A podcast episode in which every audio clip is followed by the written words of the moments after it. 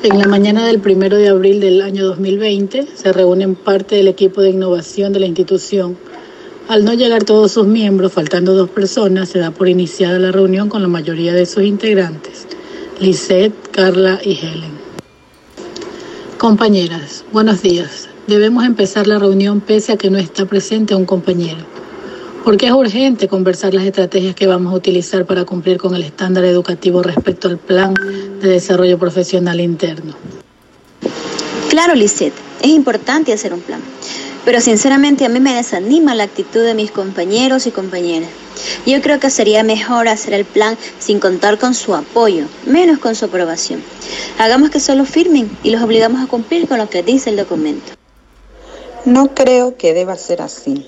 Más bien, recordemos que es importante apoyarnos en las ideas de los compañeros.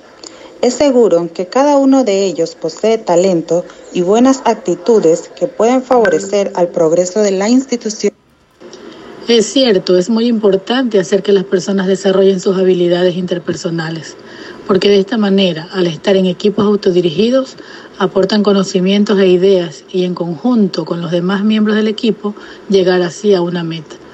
Propongo que apliquemos estrategias para motivar a los compañeros al trabajo en equipo y a tener ese interés por participar. ¿Qué les parece? Tienen razón.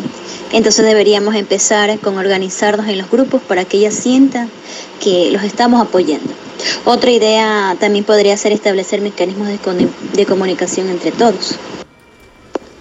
Claro, porque los equipos autodirigidos nos permiten sacar nuestras habilidades, apoyándonos mutuamente para poder explotar nuestras destrezas y habilidades, aportando y aprendiendo de cada uno de los integrantes, superando las falencias y así conseguir la meta u objetivo propuesto.